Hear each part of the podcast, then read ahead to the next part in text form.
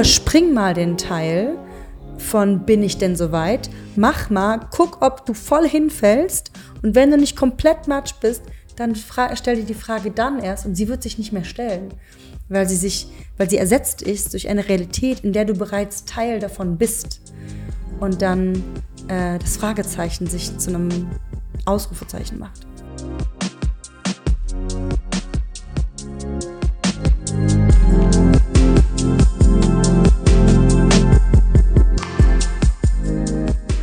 Heute heißt es Hello Bianca. Schön, dass ihr dabei seid. Bianca Pretorius ist für mich ein absoluter Herzensmensch. Bianca ist 35, lebt in Berlin, arbeitet unter anderem als Startup Pitch Coach. Das heißt, sie hilft Startups, sich bei wichtigen Vorstellungsrunden so zu präsentieren, dass da auch ein Schuh draus wird. Und in unserem Gespräch wird man es hören, dass es ein Gespräch ist zwischen zwei Freundinnen. Und ich wollte unbedingt, dass ihr Bianca kennenlernt, weil ich einen großen Respekt davor habe, was sie alles macht, wie sehr sie sich mit großen und wichtigen Themen auseinandersetzt und dafür auch Scheitern in Kauf nimmt nimmt, was absolut nicht selbstverständlich ist, finde ich. Ich bin gespannt, was ihr zu der Folge sagt und deshalb sage ich jetzt viel Spaß bei Hello Bianca.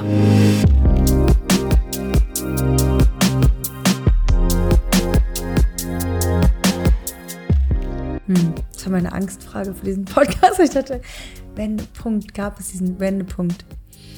Ähm, also ich glaube, ich glaube, es gab einen Wendepunkt von äh, wann habe ich angefangen, mir selbst zu vertrauen.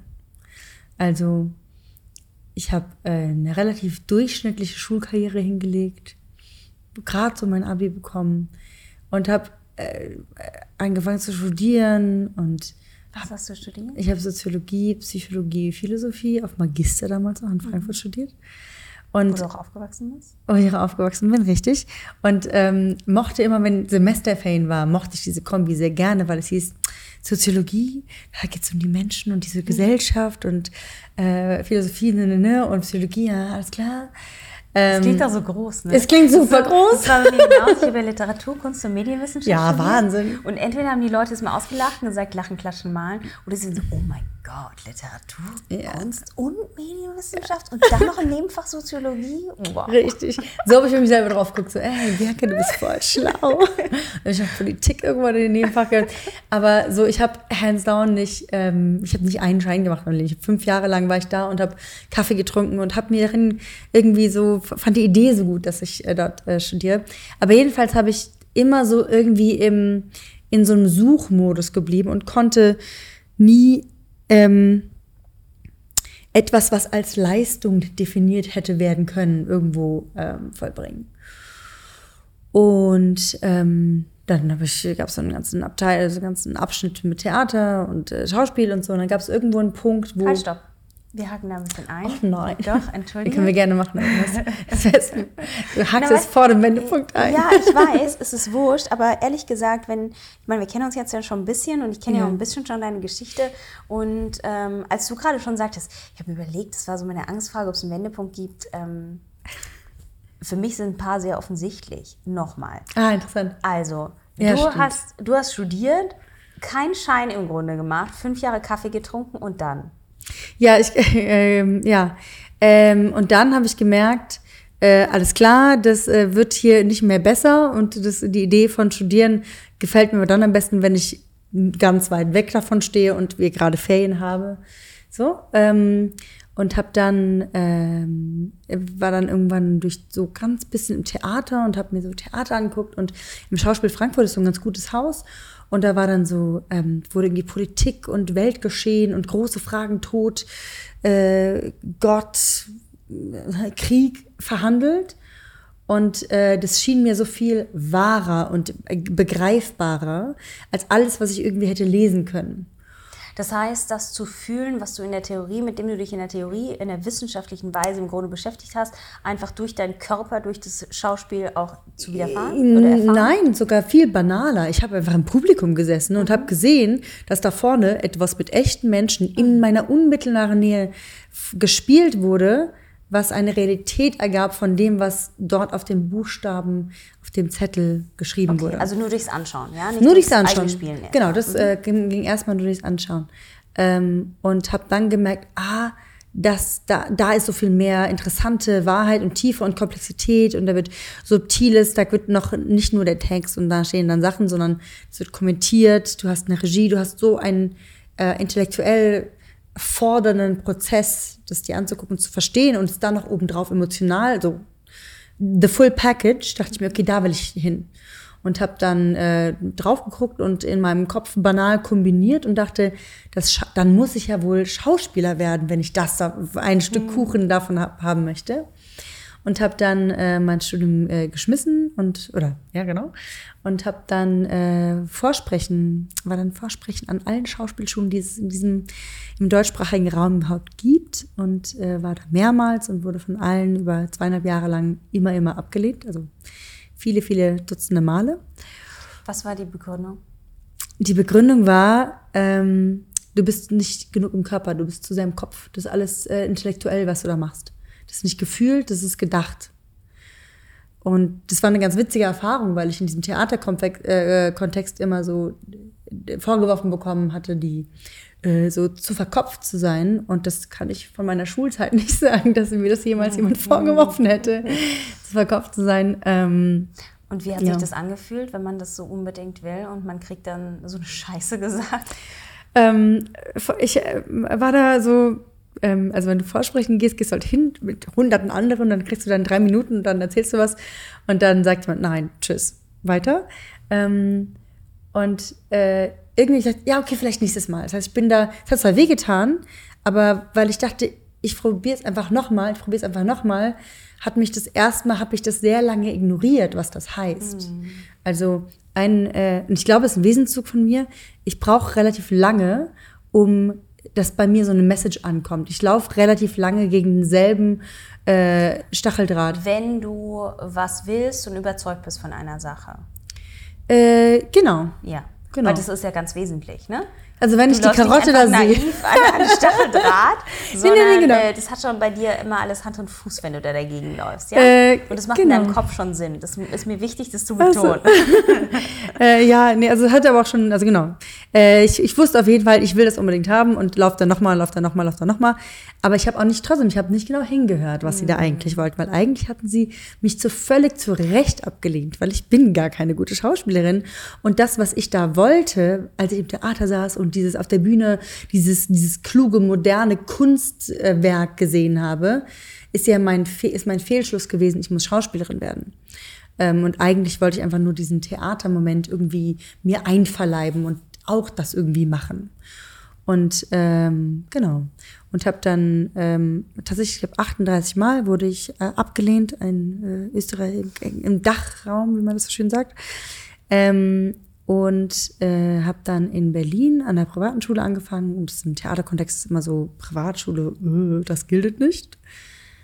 Und dann musste ich mir irgendwann die Frage stellen, was ist denn jetzt das, was das Leben mir sehr laut versucht mitzuteilen, dass das nicht mein Thema ist und was höre ich denn daran nicht und geht es hier eigentlich?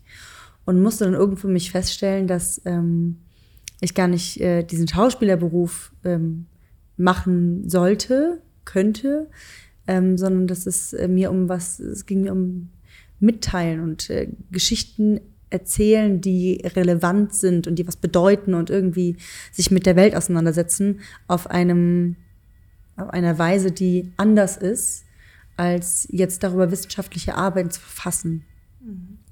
So würde ich das, glaube ich, zusammenfassen. Das heißt, ähm, ich habe dann diese Schauspielausbildung äh, zu Ende gemacht, ähm, weil sie auch was mit Mut zu tun hatte, weil ich eigentlich von meinem Wesen her auch ähm, schüchtern bin. Und, halt, stopp, wo, an welcher Schule dann? In Berlin an einer privaten, in einer Filmschule. An einer privaten. Genau, einer privaten okay. kleinen Schule. Das bedeutet, privat heißt, du musst selber zahlen. Und dann war ich nachts äh, viele, viele Kellnern und habe irgendwie das selber finanziert und mich ein bisschen verschuldet und so. Also es war so klassisch äh, äh, die Kellnerin, die sich ihr Schauspielstudium finanziert. Äh, genau, so war das dann. Und äh, genau, da wolltest du einhaken. Nee, wo wolltest du einhaken?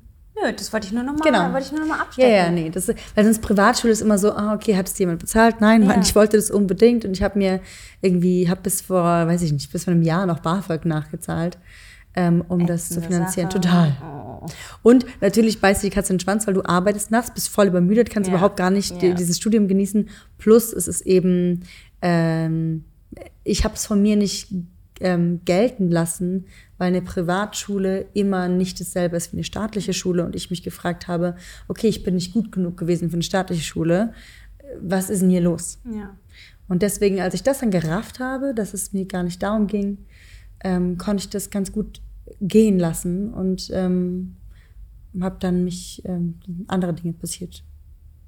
Aber ich finde auch trotz allem, also es ist natürlich auch immer so was, was total schlaucht und krass ist. Ich habe zum Beispiel auch immer während meines Studiums gekellnert und immer irgendwie gearbeitet. Aber ich sage das immer wieder, ich finde, Kellnern war für mich die absolut beste Schule. Ey, Menschenkenntnis und Teamfähigkeit und alles. Ich, ich finde das super und man hat immer Trinkgeld gekriegt. Das ist eine Zeit, die man so nicht mehr kriegt. Und ich habe extrem gelernt, wertzuschätzen, wenn jemand guten Service zum Beispiel macht.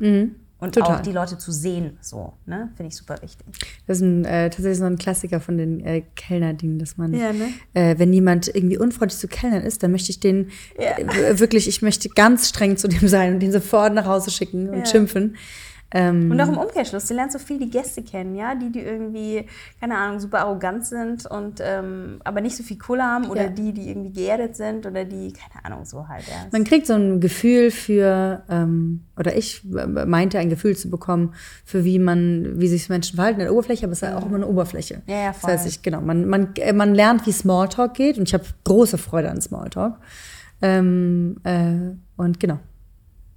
Wie ging es dann weiter, nachdem du gemerkt hast, okay, habe ich auch einen Haken dran, habe ich jetzt auch gemacht, Mhm. weiß ich auch, dass es das nicht ist, jetzt fange ich wieder von vorne an. Das war, glaube ich, der erste Wendepunkt, weil ich hatte ganz großes Glück. Und zwar, oder doch, ich nenne es mal Glück. Ähm, äh, ich habe äh, als Studentin am Deutschen Theater, gab es eine Jugendproduktion, wo eigentlich Jugendliche gespielt haben und halt so ein paar verlaufene Privatschauspielschüler, die äh, da mitmachen wollten, von denen ich einer war. Und habe, ähm, 2009 war das, ähm, und habe dort äh, Frühlingserwachen mitgespielt und habe äh, Sachen geschrieben, weil man dann was mitschreiben sollte und habe so verschiedene äh, Textpassagen geschrieben. Und das hat jemand gesehen, eine Dramaturgin aus dem Haus, und hat mir dann im Studium noch äh, das Angebot gemacht, gesagt, du hast da Talent und du kannst da was und ich würde dich gerne engagieren und dich als Autorin ans Deutsche Theater engagieren für eine Produktion, warum Menschen Schauspieler werden wollen.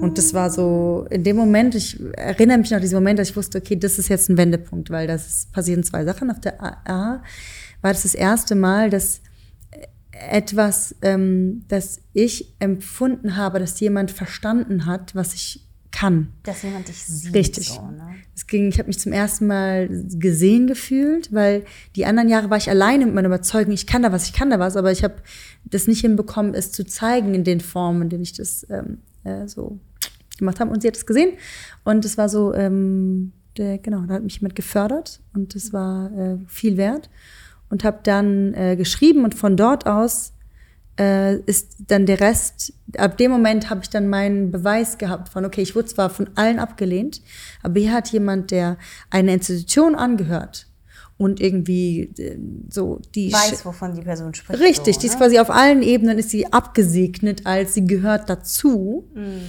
Ähm, hat in mir was gesehen, demnach kann ich jetzt selber an mich glauben. Das heißt, es hat also voll was damit zu tun gehabt, Mhm. Aber dass es ist auch krass, ne? So wie, wie was das mit einem macht. Ich kenne das auch, wenn dir jemand selber sagt, zum Beispiel bei mir diese Moderation, die ich jetzt hatte bei der IFA, große Moderation, der Kurator kam auf mich zu und gesagt, ich hätte dich gerne dafür.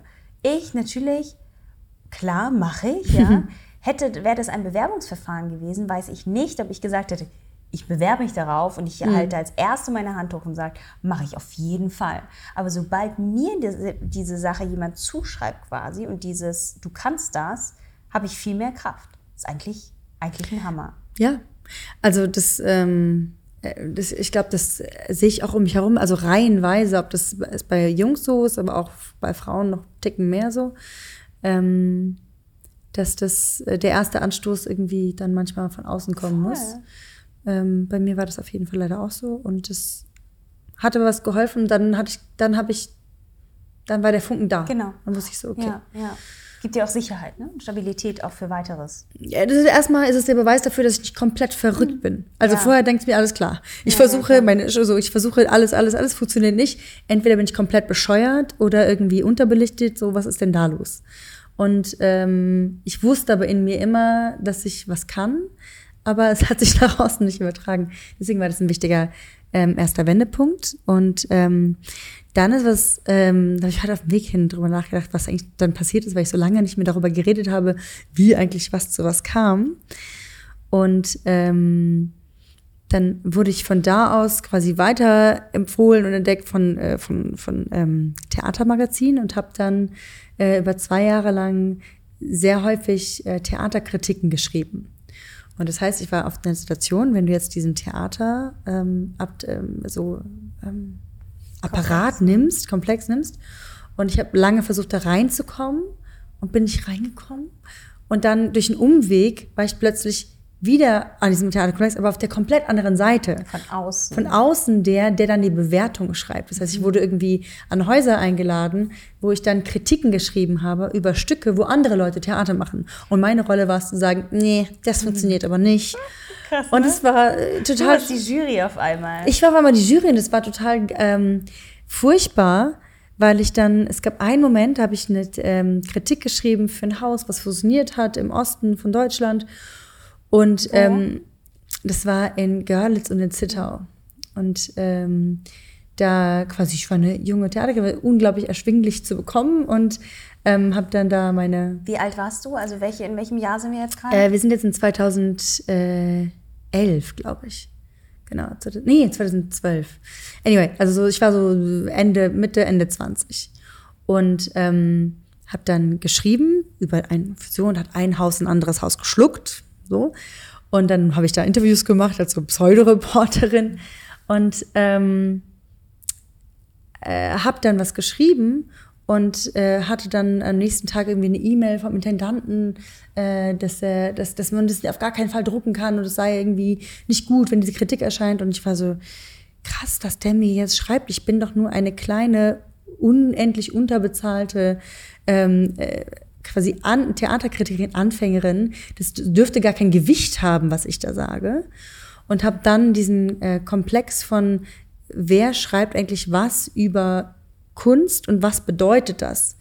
Und dann habe ich das geschrieben und es hatte äh, irgendwie, auf einmal wurde das von den, vom Kultursenator verwandt als ähm, äh, Argument gegen dieses Haus, um quasi Förderung weiter zu argumentieren und denen weniger Geld zu geben. Plötzlich hat es so einen politischen Input, was da so eine kleine Berlinerin über so ein Stück schreibt.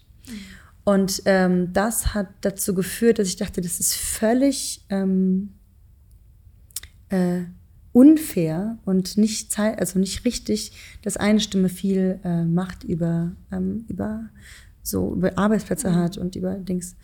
Und habe dann ähm, angefangen, ähm, etwas mitzuerfinden, das nannte sich Twitter-Kritik, weil ich das in, dem, in, der Zeit, in derselben Zeit habe ich schon angefangen, diese Coachings für Startups zu geben und kannte quasi aus meiner Tech-Welt diese, das war 2013 war das so, dass ähm, du bei einer Technologiekonferenz immer eine Wand hattest, wo der Hashtag des Twitters nebenher gezeigt wurde. Und dann konntest du quasi sehen, was sagt das Publikum währenddessen der Panel über den Inhalt. Und dadurch hat das Publikum eine Stimme bekommen und dadurch gibt es keinen Hauptkritiker. Und ich dachte mir, Mensch, das müsste man doch auch im Theater haben, weil meine Stimme sollte nicht so viel Gewicht haben, sondern es sollte demokratisiert sein und viele Stimmen sollten Gewicht haben, damit nicht eine davon abhängt.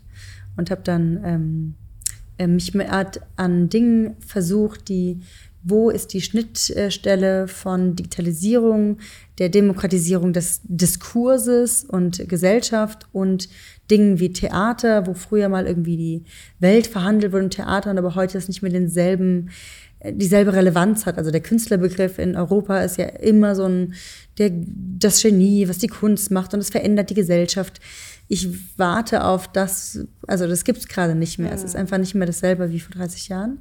Und dadurch hat sich die Position von Theater verändert. Und das war so ein Thema, an dem ich mich abgearbeitet habe. Und ähm, so der erste Moment auch von so Demokratieverständnis, Politisierung, die damals passiert Aber wie ist. hast du das, also wie hast du es geschafft? Weil du hast jetzt gerade ja halt gesagt, dass das ist, was dich umgetrieben hat und dass du das ins Theater bringen wolltest und so. Wie hast du das umgesetzt? Also ich habe ähm, wurde quasi als ähm, ich wurde eingeladen die ähm, Theatertreffen. Das ist ein ähm, so das sind so die Oscars des deutschen Theater der Theaterlandschaft in Berlin. Das ist einmal im Jahr und da ähm, wurde ich ähm, wurde mir angeboten, dass ich den Theatertreffen-Blog übernehme. Das bedeutet, dass ich quasi einen Relaunch mache von äh, einer, wo junge Kulturkritiker äh, und Kritikerinnen ähm, lernen und schreiben und ich sollte dem quasi als Leitung irgendwie ein neues Konzept verpassen und so. Und so ein bisschen kuratieren. Äh, kurat die auswählen, kuratieren mhm. und äh, das Ganze gestalten und habe mhm. dann eben solche Formate äh, wie Twitter-Kritik direkt quasi an oberster Stelle irgendwie beim Theatertreffen der Jahresversammlung vor den Intendanten von und so mhm. ähm, ausprobieren können und habe dafür unfassbar auf die Mütze bekommen und alle fanden es ganz furchtbar und haben das ganz stark belächelt, weil das war 2013, da hatte ich habe äh, mit Leuten am Tisch gesessen, die mich ernsthaft damals, das klingt so ein bisschen witzig von äh, heute zurückguckend, ähm, dass äh, ob Handys, also ob Smartphones, ob das jetzt wirklich nötig ist, dass jetzt jeder so ein Internet dabei hat und ob das nicht sehr übertrieben sei und so. Ähm, genau. Also das äh, zurückblickend ist es so ein bisschen witzig, was wir da versucht haben. Äh, genau, aber das war so ein, so da habe ich mich dann total reingefuchst, weil das ähm, mit Zukunft zu tun hatte mhm. und mit, da passiert gerade ein Megatrend von Technologie, Digitalisierung, äh, so Massenverbreitung des Internets. Was macht das mit unseren ähm, Kulturtechniken wie Theater und Kommunikation und tralala. Und ähm, da habe ich dann einfach, das habe ich dann selber, hat mir den Raum gegeben und ich konnte das tun. Und ähm, genau. Wir haben jetzt sehr viel über ähm, Theater und diesen Teil angesprochen. Und man könnte jetzt meinen, du bist so ein Mensch, der wirklich so im Theater verankert ist, so voll die Kulturtante und so. Ja, ne? ähm, aber du bist ja ganz, ganz viel mehr. Ähm, und Du hast es gerade schon so ein bisschen angesprochen, was auch diese Tech-Sache angeht. Das ist ja auch ein sehr großes Thema bei dir. Ähm, und diesen Pitch für die, für die Startups. Was machst du? Und einfach mal so kurz und knapp, irgendwie, dass ich mal so verstehe jetzt, an welchem Punkt bist du, was ist so dein Job? Ja, und dann hat es gleich noch eine andere Ebene, auf die wir nachher noch eingehen, mit der Politik. Ja. Aber erstmal ganz kurz dazu noch. Also diese Kulturgeschichte ist ja nur so, weiß nicht, 15 Prozent von der Unterbau eben. Ich habe da nie ähm, so ist tatsächlich, was jetzt Aber kommt. Aber sie hat viel gemacht, weil sie einfach ja für vieles bei dir ja Das ist der erste Wendepunkt gewesen. Das ist der Wendepunkt weißt du? von dem, wo ich ins Gestalten kam und seitdem nie wieder nicht gestaltet habe. Das ja, heißt, und es hat ja auch diese politische Ebene, also dieses gesellschaftliche, dieses was bewegen. Und das ist für mich zumindest auch das, mhm. was dich total auszeichnet, mhm. dass dich Themen umtreiben und große Themen umtreiben und du die auch irgendwie umsetzen möchtest. Und das hast du ja gemacht, weißt du? Also mhm. Also deswegen würde ich das gar nicht so abtun, aber das ich will, ist also ich meine sehr persönliche Du hast Kulturtante als, gesagt. Als was Freundin. So, wait, was ist eine Kulturtante? ähm, also, äh, ich habe, ähm, äh, du willst wissen, was ich mache heute, ne? Ähm, also ich bin aufgewachsen in so einer Familie, wo immer Technologie ein Thema war und alle um mich herum sind irgendwie Ingenieure und Programmierer. Das heißt, das habe ich so mit der, die Interesse dafür war immer da. Ähm, und viel, viel später im Leben, also in den Mitte 20ern, haben, 2011 war das auch, parallel zu diesen Theaterkritiken, ähm, hat die Startup-Szene angefangen in Berlin. Und ich war bei so einem Dinner und habe irgendwie einen Startup pitchen sehen und habe gesehen, Gott, das ist total schlecht. Da muss doch mal jemand helfen. Und da ich meine schmerzhaften, traumatisierenden Erfahrungen von Vorsprechen hatte, wusste ich genau, wie sich das anfühlt, wenn das schlecht ist. Und dachte mir, ach komm, die helfe ich mal äh, und äh, helft dir deinen Pitch zu verändern. Ähm, und daraus ist dann innerhalb von sechs Monaten was total Großes entstanden. Plötzlich war das mein, mein Hauptberuf, dass ich Pitches von Technologie-Startups ähm, verbessert habe und mit denen gearbeitet habe, dass sie irgendwie versta verstanden werden. Und ähm, bin darin total aufgegangen, weil ich dachte, oh Gott, es gibt nichts Spannenderes, als sich mit äh, Zukunftsthemen zu beschäftigen, die jetzt noch nicht ganz da sind, weil sie noch entstehen sind, weil sie ein Start-up sind, in einem Ideen, in einem Idea-Stage. Und das dann an den Menschen hervorzubringen, dass ich mit diesem einen Menschen arbeite, seine Geschichte besser zu erzählen, das war so Best-Case-Szenario.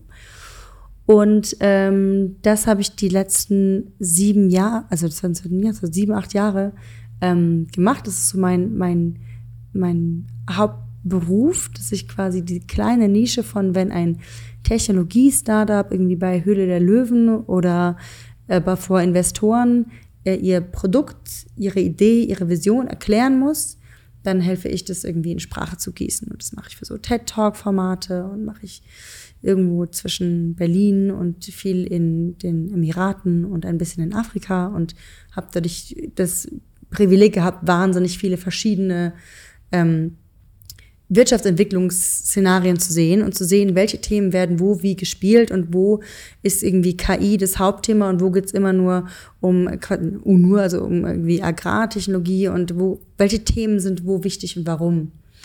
Und äh, das aber immer auf die Zukunft gesehen. Das heißt, das ist das spannendste Feld, was sich irgendwie ergeben hat. Ähm, und ähm, das mache ich tatsächlich hauptsächlich. Beantwortet es deine? Das beantwortet absolut meine Frage.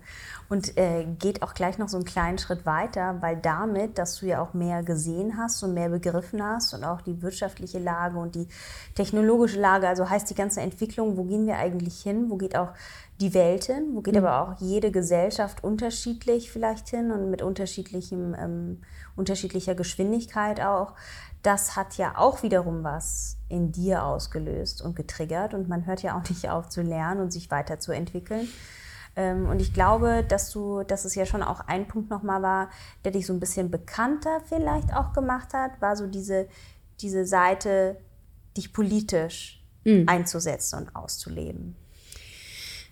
Ähm, also, diese, diese Realität, meine Lebensrealität im Technologiebereich ähm, der hat, also alles, was Entrepreneurship ist, Entrepreneurship bedeutet, ich sehe ein Problem auf der Welt, ich gucke das an, überlege, wie kann ich es lösen und setze das um. Das heißt, ähm, sehr gestalterisch äh, geht es um mit der Welt, ähm, statt äh, to consume. Ähm, und dann war so 2015, wo hier angefangen hat, Pegida groß zu werden und die AfD. Und da dachte man sich so, hä, ähm, irgendwie äh, habe ich so ein bisschen mir Sorgen gemacht, dass was hier passiert und Politik ist an sich so ein Bereich, der unfassbar unsexy ist, verglichen zu allem, was in äh, Technologie und Entrepreneurship passiert. Das heißt, da will eigentlich keiner hin, weil es unendlich langsam ist, unendlich viel geredet wird und das Gegenteil von gestalterisch sein mhm. kann, weil du dich demokratisch natürlich viel mehr, also Mühlen, Mühlen langsam, ähm, ja. genau, so muss ich glaube ich nicht erklären. Und äh, dieser, diese, diese Schere, die sich da also ergeben hat, so, okay, meine, meine Welt, die ich dort sehe, die normal ist, in, in Technologiesektor. Die auch ist, viel schnelllebiger ist. So. Die viel schneller ist, aber die viel mehr an der Realität ist. Ja. Weil wenn du jetzt mich fragen würdest, würde ich sagen, die Welt dreht sich um ein, also hundertfaches schneller als noch vor, vor 50 Jahren. Und es ist viel reeller, dass man ähm, an, dem, an dem schnellen Beat versucht dabei zu sein. Und wenn ich dann die Politik gucke, die ja meine Lebensrealität ähm, bestimmt, ob ich will oder nicht, da scheint das wie ein anderes, ein anderer Planet zu sein. Mhm. Und dieser Kontrast zwischen diesen beiden Welten hat eigentlich mir gesagt, äh, da müsste man doch mal ein bisschen, also das müsste man ja mal angleichen. Und vielleicht müssen mehr Leute aus dem ähm, Technologiebereich oder also aus diesem Impact und Social Impact Bereich in, in die Politik. Und ähm, das war das Gefühl. Und dann habe ich mich umgehört, okay, wer ähm, eigentlich wäre dann der normale Gedanke gewesen, als in einem Startup gedacht, hier habe ich ein Problem, hier ist ein Missstand, also gründe ich jetzt ein Startup. Also dachte ich mir, Mensch, da müsste man mal eine neue Partei gründen. Und habe mich umgehört, ob das mehrere Leute so sehen und ähm, war ich zum Glück nicht alleine mit und habe dann eine Partei mitgegründet, die heißt äh, Demokratie in Bewegung, die gibt es auch immer noch. Und die war eigentlich so der, der Versuch, das, was die Piraten vor ein paar Jahren ganz gut gemacht haben, zu überlegen, wo habt ihr einen Fehler gemacht, wo, was müsste man verbessern, um das nicht zu wiederholen und es eben nochmal neu zu versuchen.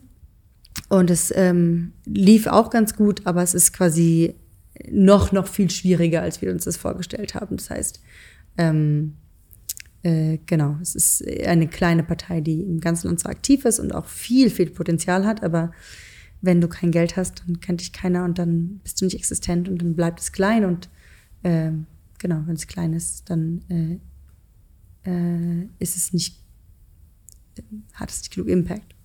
Aber so viel kleiner ähm, musst du es jetzt auch gar nicht machen, als es irgendwie ist. Also ihr seid ja schon gerade auch im, im Wahlkampf vor der Europawahl und so da ziemlich mit groß gefahren. Ihr hattet ja auch große Unterstützer. Janis Varoufakis war mit dabei. Aber das sind zwei verschiedene Sachen.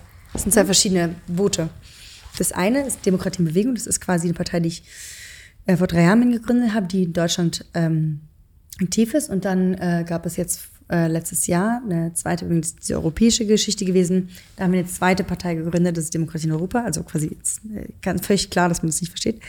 Aber das ist ja nochmal die andere, genau, setzt genau. dem Ganzen nochmal einen anderen Hut auf quasi. Genau, es ist quasi Basis, wie eine zweite ne? Organisation gewesen. Genau. Das ist eine mhm. zweite, bei Demokratie in Bewegung war der Versuch, wie können wir, also der Hintergrund davon ist, dass die Architektur, die ein, eine Organisation hat, also eine gewachsene Organisation, wenn du jetzt eine große Firma nimmst, irgendwie einen Mittelständler oder ähm, einen Konzern, ähm, und da die kulturelle, der kulturelle Wandel, der das Produkt ist, der, des digitalen Wandels, wo man ja immer denkt, da geht es um Technologie, mhm. geht es eigentlich gar nicht, es geht um Kultur.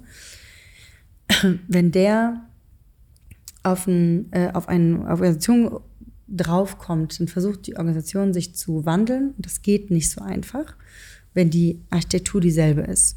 Und damit kämpfen ganz viele ähm, große Firmen und stecken da viel Geld rein. Und dass dann ein, ein politische Apparat, der ja auch eine gewachsene Architektur ist und eine gewachsene Kultur hat, sich nicht so schnell mal eben verändern kann.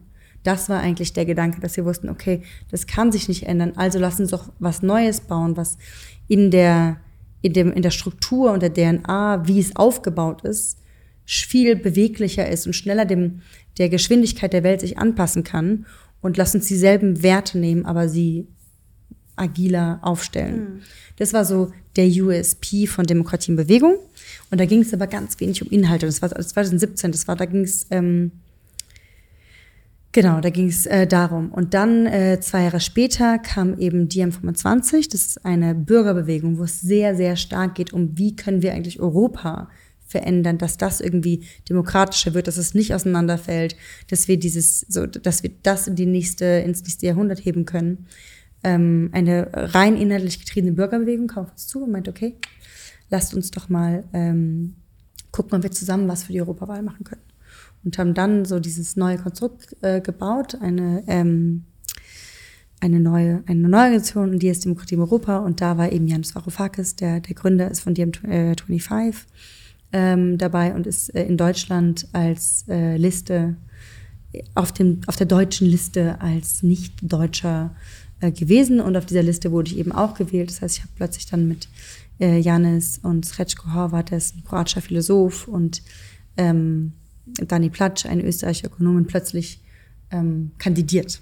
Und Wahlkampf gemacht und dich ja auch da so eben total engagiert. Was macht es mit einem, wenn man auf einmal von 0 auf 100 irgendwie so in diese auch in diesen Apparat und in diese wirklich so, ist ja so, jetzt zählt, jetzt ist es richtig, ich gebe jetzt alles. Ich habe auf einmal auch irgendwie Termine und Presse und alles und alles, was da so mit reinkommt. Wie, wie ist das so, wieder in so eine komplett neue Welt reinzukommen? Also du tauchst ja immer wieder in neue Welten ein, die alle irgendwo, zumindest wenn ich das so mhm. sehe, aufeinander aufbauen weil du ja auch jedes Mal dieses unglaubliche Wissen und, und diese Erkenntnis von, warum war das gut für mich, warum war das wichtig für mich und was fange ich jetzt damit an, ja wieder weiternimmst und damit weiterziehst.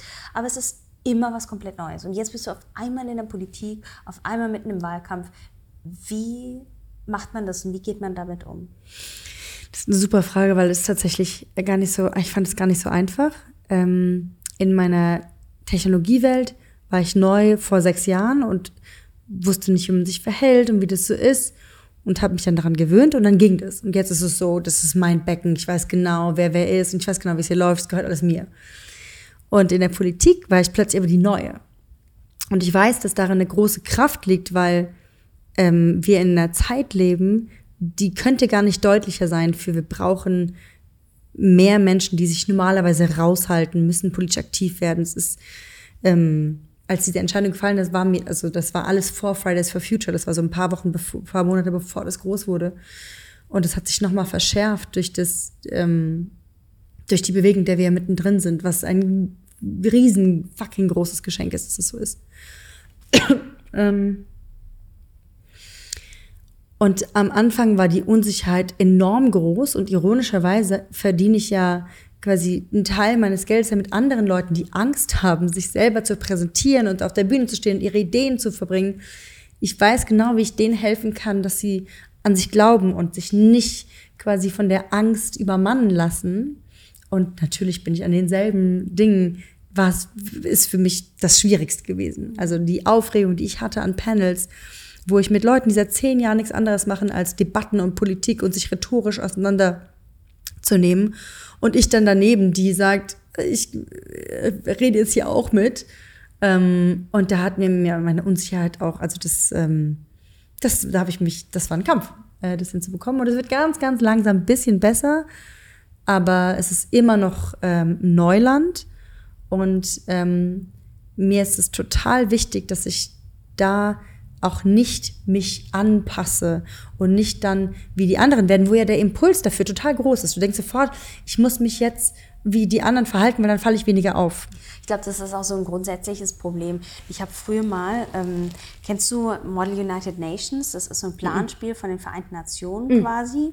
Und es gibt halt so verschiedene Ableger und ich habe da mitgemacht beim Model United Nations Baden-Württemberg. Polis oder so heißt es auf der echt, ja. Kann sein, mhm. ja. Und wir haben da halt so Vereinte Nationen gespielt. Ne? Und jeder darf dann mal politisch diskutieren, steht da vorne. Ne, ne, ne. Und du merkst halt genau die Leute, die da halt diesen Duktus drauf haben und mhm. die sich genauso, die so diesen Raum einnehmen und mhm. so, ja. Weil sie halt denken, sie müssen da jetzt irgendeine Rolle sein und man passt sich halt einfach an und man weiß, wie Politik funktioniert und man weiß, wie Reden funktionieren und wer am lautesten ist, der behauptet sich da irgendwie am meisten und so ist das halt seit Jahren auch schon institutionalisiert. Ähm, und dann da aufzubrechen und zu sagen, ich behalte meinen Kern irgendwie aber bei, ist halt total schwer. Ich finde ja, du machst es großartig. Also wir saßen ja auch ähm, zusammen schon auf dem Panel da, direkt am Wahlabend. Stimmt, ja. oh Gott, der Moment. Der Moment Ey, vor dem großen Aufprall. Der Moment vor dem großen Aufprall. Du warst großartig und du warst so souverän und ich habe mir auch ein paar Sachen sonst noch angeguckt. Ich finde, man merkt das nicht. Aber natürlich ist es total wichtig, auch darüber zu sprechen, dass es noch da ist und dass man das auch bei sich behält, weil ich finde, so bleibt man authentisch. Ja, ja und nein. Also das sage ich jetzt hier, weil wir in diesem privaten Setting von diesem Podcast ist, den natürlich nur diesen Raum nie verlassen wird. Ähm, aber an sich geben wir alle viel zu viel Raum als Frauen in einen neuen Bereich, die die ganze Zeit sagen, übrigens war ich aber unsicher. Das heißt, eigentlich lerne ich auch, obwohl das ein lautes Gefühl in mir drin ist, dass ich mich da jedes Mal mit Mut überwinden muss. Also ich weiß, wie wird es Leute geben, die mögen nicht, dass ich da bin, die mögen gar nicht, was ich sage. Die lassen, die sind rhetorisch äh, 10.000 Mal mehr geübt darin und haben eine Lust an der Debatte und haben eine Lust an dem sich fertig machen. Ähm, ja, natürlich machen die mich unsicher. Aber wenn ich da jetzt die, die von allen Themen, denen ich Licht geben könnte, das wähle und darüber spreche, dass ich unsicher bin, dann habe ich alles verschenkt, weil ja, darum geht es halt echt nicht. Natürlich. Und das heißt, ich muss mich fast äh, so manchmal disziplinieren, um zu sagen, ich rede jetzt nicht darüber, wovor ich alles Angst habe, sondern wo ich eben auch die, die Chancen sind ja viel größer und interessanter. Als die Aber Ängste. wie geht man damit um? Also ich meine, wir hatten neulich ja auch so ein Gespräch, ähm, das das finde ich, es ist halt echt schwierig, weil ich finde einerseits, natürlich, das machst du ja auch nicht. Ich habe dich ja auch als sehr... Doch, ich mache das voll viel, aber ich muss das weniger machen. Na, aber ich habe dich auch als sehr starke Person da wahrgenommen. Und wenn du, du bist, du hast so eine Präsenz und du bist so stark in dem, was du sagst und wie du es sagst. Und gleichzeitig finde ich, ist es aber auch okay, so offen und ehrlich zu sein, zu sagen, hey, es ist aber nicht leicht, aber ich mache es trotzdem. Ja. Und das ist doch der entscheidende Unterschied, oder nicht? Zu sagen, ja, ich bin mir dieser, ich bin mir dessen bewusst und ich lasse es auch zu und ich sage das auch, weil das ist ja auch authentisch, aber ich challenge mich halt ständig und gehe trotzdem wieder dahin. Ja, das. Und durch diese jahrelange Training mit quasi großen CEOs, die Reden gehalten haben, weiß ich halt auch, es gibt gar niemanden, der keine Angst hat. Es gibt Chef, quasi äh, Verkäufer von großen Werbeagenturen, die Millionen Deals hatten. Und trotzdem weiß ich, dass die alle ihre Unsicherheit mit, äh, mit haben. Das heißt, die Idee, dass man äh, selbstsicher ist, dass die Leute, die selbstsicher sind, keine Angst haben, ist total hinfällig. Genauso wie die Leute, die unsicher wirken, sind oft in sich, fühlen sich eigentlich voll stark. Das heißt, mhm. das ist ein viel flüssigerer, ähm, flüssiger Apparat. Ähm, ja. Mhm. Dann kam, wie du vorhin schon gesagt hast, der Aufprall. Ja. Wir saßen da zusammen beim Panel, auf einmal bist du gegangen, bist zur Wahlparty gegangen. Ja, das war schlimm. Also, diese ganze, was ist da eigentlich passiert? Das muss ich ja noch ein bisschen aussagen. Diese, äh, in dem Moment, meine Politisierung von, ich gründe jetzt mal eine Partei und äh, roll die mal mit vielen anderen Leuten zusammen, nicht alleine, deutschlandweit aus und versuche die Art, wie wir Politik, Parteipolitik betreiben, zu disrupten, ist ja eine Sache die ist aber ähm, äh, kulturell und äh, so ähm, strukturell ähm, motiviert. Und plötzlich war da dieses Programm und dieser Inhalt und der Moment von, ähm, wir haben eine Klimakrise und die ist nicht, wird nicht adressiert und wir müssen da irgendwie uns hinstellen. Und wir haben ein Europa, was äh, dazu, was plötzlich überall rechte Regierung hat und alle wählen die AfD und es sei ganz gefährlich. Und auf einmal hat es einen, so eine Schlagzahl innen bekommen. Das heißt, äh, dieses, diese Monate zwischen Januar und Mai waren ein totaler Persön Persönlichkeitsshift für mich, weil für mich war alle, also Bianca Pretorius war für die meisten, ah, das ist doch die Startup-Pitch-Trainerin, da war ich auch so ein bisschen Fame und die macht auch immer die TED-Talks und es lief alles super, aber so haben mich die Leute eingetütet und wahrgenommen, weil der Rest hat ja nie öffentlich stattgefunden. Und plötzlich durch die, ähm, durch die Panels mit Janis und das Sprechen über, äh, so, über Wirtschaft und wie wir unsere, unser System aufbauen und was vielleicht endliche äh, Planet damit zu tun hat und so, das ist ja eine inhaltliche ähm, ja, ähm, Haltung, die plötzlich zum ersten Mal stattfand. Das heißt, ich hatte zwei Möglichkeiten. Entweder mache ich es nur so ein bisschen und sage, na ja, ich bin ja auch neu hier, war mein erster Impuls. Oder ich äh, werfe mich volle Kanne rein und sage, alles klar, ich ähm, habe mich da dafür entschieden, mich da reinzuwerfen und mich so schnell da reinzulesen, dass ich genau weiß, um was es hier geht und warum und mich dann in das Feuer zu werfen und habe dadurch ähm, mich aus dem Fenster gelehnt und auch gezeigt damit und habe so viel großartigen Zuspruch bekommen von Leuten, wo ich es gar nicht erwartet hätte, die ähm, mir geschrieben haben, mich angerufen haben, die das irgendwie gut fanden. Es war ähm, für mich total bestärkend, weil ich erstmal war das für neu für mich. Und äh, durch diesen Shift von Persönlichkeit, die plötzlich eine andere Bianca war, dass Leute mich nur so kannten, hat es dann eben aufgeprallt an diesem 26. Mai. Ähm, weil wir dann war die Wahl und ich hatte schon geahnt in mir drin, dass wenn ich das datengetrieben angucke, dann ist es auch nicht so schwer, sich vorzustellen, dass es wahrscheinlich nicht reichen würde, weil uns einfach keiner kennt und wir null Budget hatten und die so wir nicht existierten, wir hatten keine Plakate und so. Und dann war das auch so. Wir haben also von 0 auf 100, ähm, 130.000 Stimmen bekommen deutschlandweit, was total super ist. Und in Berlin waren es irgendwie drei Prozent. Aber es hat nicht gereicht für einen Sitz. Das heißt, ähm, Demokratie in Europa war der deutsche Wahlflügel von DiEM25. Wir hatten acht verschiedene Parteien in Frankreich, in Spanien, in Portugal, in äh, Griechenland, klack, klack, klack, klack. Und es hat in keinem Land gereicht für einen Sitz. Das heißt, es war ein großer Erfolg von wir sahen sichtbar, aber ein herber Schlag, weil das, was wir wollten, hat nicht funktioniert und zwar null. Wenn wir jetzt noch mal darauf zurückkommen, dass ähm, bei dir in deiner Geschichte es immer so war, dass dir die Zeichen eigentlich ganz dolle laut gezeigt haben, gute Sache, wichtige Sache, was du da gerade machst, wichtiges Thema, aber eigentlich zeigt dir das ja was anderes. Und eigentlich gehörst du zum Beispiel nicht auf die Bühne, sondern bist die Beobachterin von außen. Oder eigentlich musst du mit diesem Ich gebe anderen eine Stimme viel mehr was machen. Was ist dann jetzt bei dieser Sache und bei diesem Schlag, und das hat dich ja schon auch krass irgendwie beschäftigt, die Essenz, die du für dich rausziehst und dein Learning? Die Zeit von, äh, von letztem Winter bis jetzt, da hat sich auch nicht nur ich verändert, sondern zufällig auch die Welt und die, und die Blase, in der ich lebe, verändert, weil der, der Klimaaktivismus, der jetzt so beherrschend ist für uns alle, den hat es vor einem Jahr, war das kein Thema. Und das heißt, ähm, der, die Dringlichkeit, dass ich meine Stimme einbringen muss und dass nicht nur ich, sondern alle sich laut machen muss, damit ein Wandel nicht nur ein bisschen, sondern sehr schnell und sehr stark passieren würde, ähm, der kann gar nicht verzichten auf all diese Stimmen, inklusive meiner, ob ich Angst habe oder nicht. Das heißt, das Learning ist, scheißegal, ob das geklappt hat mit den Sitzen im Europäischen Parlament, da wäre ich ein, irgendwie ein Hansel gewesen von 700. Äh, das muss nicht der Weg sein, wo man, wo ich das inhaltlich treiben kann, was mir am Herzen liegt. Und das ist eben Technologie und die, den guten Impact von Technologie an die Menschen zu bringen. Und den zweiten ist, die Klimakrise in irgendeiner Weise äh, ein bisschen zu verhindern. Ähm, und diese Themen kann man aus allen Ecken treiben. Das heißt, ähm, äh, das ist das Learning, zu sagen, das kann ich immer noch machen und das ist jetzt mehr Zeit denn je.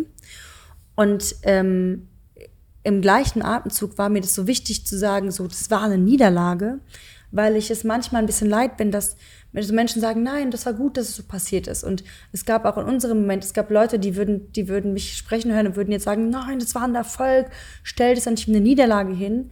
Und ich, aber ich habe ja angefangen im Gespräch mit dem, mir ist es wichtig, dass es aufrichtig ist. Und wir wollten, dass es klappt und es hat nicht geklappt.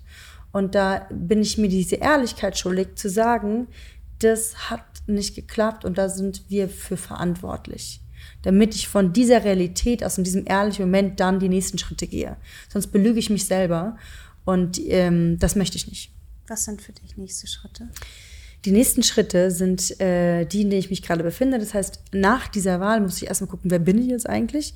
Und so langsam kristallisiert sich das raus. Das heißt, ich habe erstmal gemerkt, ähm, die Politisierung, also äh, diese Inhalte, für die ich da stand, für die stehe ich halt immer noch. Und mehr als zuvor, weil ich sie jetzt als Bianca verkörpere und nicht immer jedem erklären muss, also es gibt ja diese Partei und es gibt das, das, das, das, sondern wir können, äh, ich kann die, die, die Themen von Diem ähm, nach außen tragen. Und dieser nächste Schritt ist eigentlich, ähm, Aktivismus neu zu besetzen. Das heißt, wenn ich, wenn du mich vor einem Jahr gefragt hättest, Bianca, was ist eigentlich ein Aktivist, hätte ich gesagt, äh, Aktivisten, das sind doch die Leute, die auf die Straße gehen und dann machen die so äh, Verkehrsblockaden und äh, ich glaube, die rauchen viel und äh, so. Das ist ein totales absurdes Klischeebild von Aktivisten. Und das ändert sich. Das ändert sich A durch Dinge wie Social Media. Es ändert sich aber auch, dass das Thema Klimakrise halt einen gar nicht nicht betreffen kann. Und dadurch wachsen gerade aus dem Boden ganz viele verschiedene Arten von Aktivismus, die auch über äh, hinausgehen über, man ist als Konsument immer ja auch, man wählt ja auch in der Kasse und was du halt kaufst und wissen, wir müssen politisch äh, Regeln erzwingen, die es ermöglichen, dass wir ein nachhaltiges Leben leben können, ohne dass man sich das nur leisten kann, wenn man irgendwie genug Geld hat, um sich zu freuen, dass man bei der Bio-Company statt bei Aldi einkaufen gewesen sein muss. Und diese ähm, diese Klarheit, die, äh, die, ist, die ist mir, die steckt mir in den Knochen oder in jeder Zelle. Und äh, da möchte ich mich äh, für einbringen. Und diese nächsten Schritte sind auch, also quasi ähm, einmal dieses Bewusstsein. Das war, ich, für mich der schwerste Schritt, überhaupt hinzubekommen, zu raffen, was heißt denn das jetzt für diese Bianca? Wer bin ich denn jetzt? War das nur so ein Gastkapitel, mal schnell in die Politik, jetzt wieder zurück? Und die Antwort ist, ah, okay, nein, sondern das ist einfach ein Teil von mir, wie ich weiter gerade wachse und mich entwickle. Ähm, dann bringe ich meine, möchte ich meine eigenen Themen da reinbringen. Das heißt, wenn ich irgendwas, die seit Jahren vor meiner Nase baumeln sehe, ist dieses Automatisierung, Automatisierung, Automatisierung, Automatisierung. Dinge werden automatisiert. Und das ist ein Witz, wo wir jetzt gerade sind, aber es wird ganz viel, weil es geht, automatisiert. Und das wird einen Impact haben auf unser, auf unser Arbeitsleben und ob es genug Jobs gibt und so weiter. Und darüber reden wir nicht. Mhm. Weil so, und darüber möchte ich gerne reden. Ich möchte reden darüber, was es für Chancen gibt und so. Ähm, weil, ähm, so, weil das ähm, auf uns zukommt und mhm. so. Das, genau. Und es mir vielleicht ein bisschen klarer ist, weil ich Teil von dieser Tech-Blase bin und es ja nur ein kleiner Teil ist von der Welt. Ähm, und äh, was sind nächste Schritte? Ich glaube, diese beiden Schritte und die ähm, die werden sich jetzt kraus. Also ich denke über ähm, ich, einen YouTube-Kanal nach und will irgendwie progressive Werte mit anderen Frauen zusammen äh, schaffen und äh, ähm, also quasi ein All-Female-Channel, wo es um Politik geht und wo es um das Politik raus aus dieser ich interessiere mich für Politik-Ecke geht, sondern ich interessiere mich einen Scheiß für Politik, sondern Politik ist halt Teil meines Lebens. Das ist das, was wir machen. Genau. ich finde unglaublich, ja, beeindruckend, deinen Weg zu sehen, weil du für mich eine sehr reflektierte Frau bist und weil du für mich eine Frau bist, die sich die Dinge, die passiert sind, immer auch anguckt, daraus lernt und weitergeht. Und dadurch gibt es immer neue, ganz neue Themenkomplexe, die alle in sich irgendwo wieder ihren Wendepunkt darstellen, ja. Aber genau das zeichnet es ja auch aus. Dass man mit dieser Erkenntnis irgendwie einen Schritt nach vorne geht und sagt, okay, es kostet mich wieder Bindung, aber ich weiß, es passiert mir nichts. Es geht mir gut und ich habe eine Basis in mir geschaffen und das finde ich sehr, sehr schön. Wenn es eine Sache gibt, die, wenn du zu, auf deinen Weg zurückguckst, ich habe jetzt so viel schon gesehen und interpretiert, ähm, was würdest du gerne anderen Leuten mitgeben? Äh, ich glaube genau das, was du gerade angeschnitten hast. Und zwar fragt man sich ja oft, oh, in mir drin, wie ist es denn da?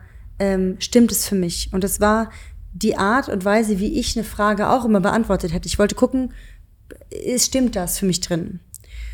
Und die Zeiten ändern sich aber gerade so, dass es so, ja, auch wichtig ist, dass für mich das stimmt, aber es vor allem nötig ist, dass wir uns alle beteiligen. Und das Schöne, der Clou an der Geschichte ist, in der Sekunde, wo ich mich dort einbringe, wo ich merke, meine Stimme macht einen Unterschied und es ähm, hilft anderen Leuten, dass jetzt meine Stimme, die jetzt ein bisschen ein Misfit in diesem Politikbereich sind, und dass sie daran Inspiration finden und ich selber merke, ah krass, das macht einen Unterschied. Jetzt wird über Automatisierung geredet, geil, ich habe da mit dran Schuld. Das zu erleben, verändert in einer Windeseile diesen Innen, diese Innenansicht, dass ich total froh bin, dass ich mir nicht vorher die Frage gestellt habe, wie fühlt es eigentlich an, weil vielleicht hätte ich es gelassen, weil ich gemerkt hätte, na, ich bin noch nicht so weit. Das heißt, die Message, die ich gerade lerne und die ich mitgeben will, ist, überspring mal den Teil von bin ich denn so weit? Mach mal, guck, ob du voll hinfällst und wenn du nicht komplett matsch bist, dann stell dir die Frage dann erst und sie wird sich nicht mehr stellen, weil sie sich, weil sie ersetzt ist durch eine Realität, in der du bereits Teil davon bist und dann äh, das Fragezeichen sich zu einem Ausrufezeichen macht.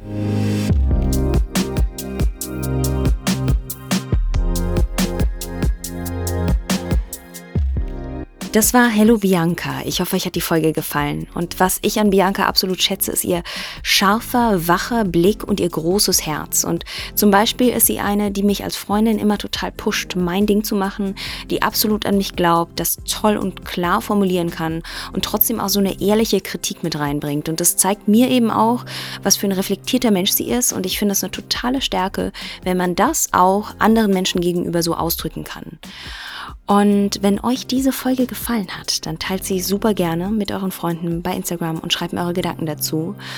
Nächste Woche gibt es eine Jubiläumsfolge. Das ist dann die 50. Folge von Hello Yara. Es ist für mich sehr abgefahren, dass es schon ein Jahr Hello Yara gibt. Und da wird es dann natürlich auch eine sehr besondere Folge geben. Und ähm, danach, dann erstmal, ich habe ja keine Sommerpause gemacht, keine Winterpause, danach wird es dann erstmal auch eine kleine Hello-Jahre-Pause geben. Aber bis dahin könnt ihr euch schon mal sehr auf nächste Woche freuen, hoffentlich. Bin schon gespannt. Ähm, und ich sage noch einmal Tschüss und bis nächste Woche zu Hello Jahre.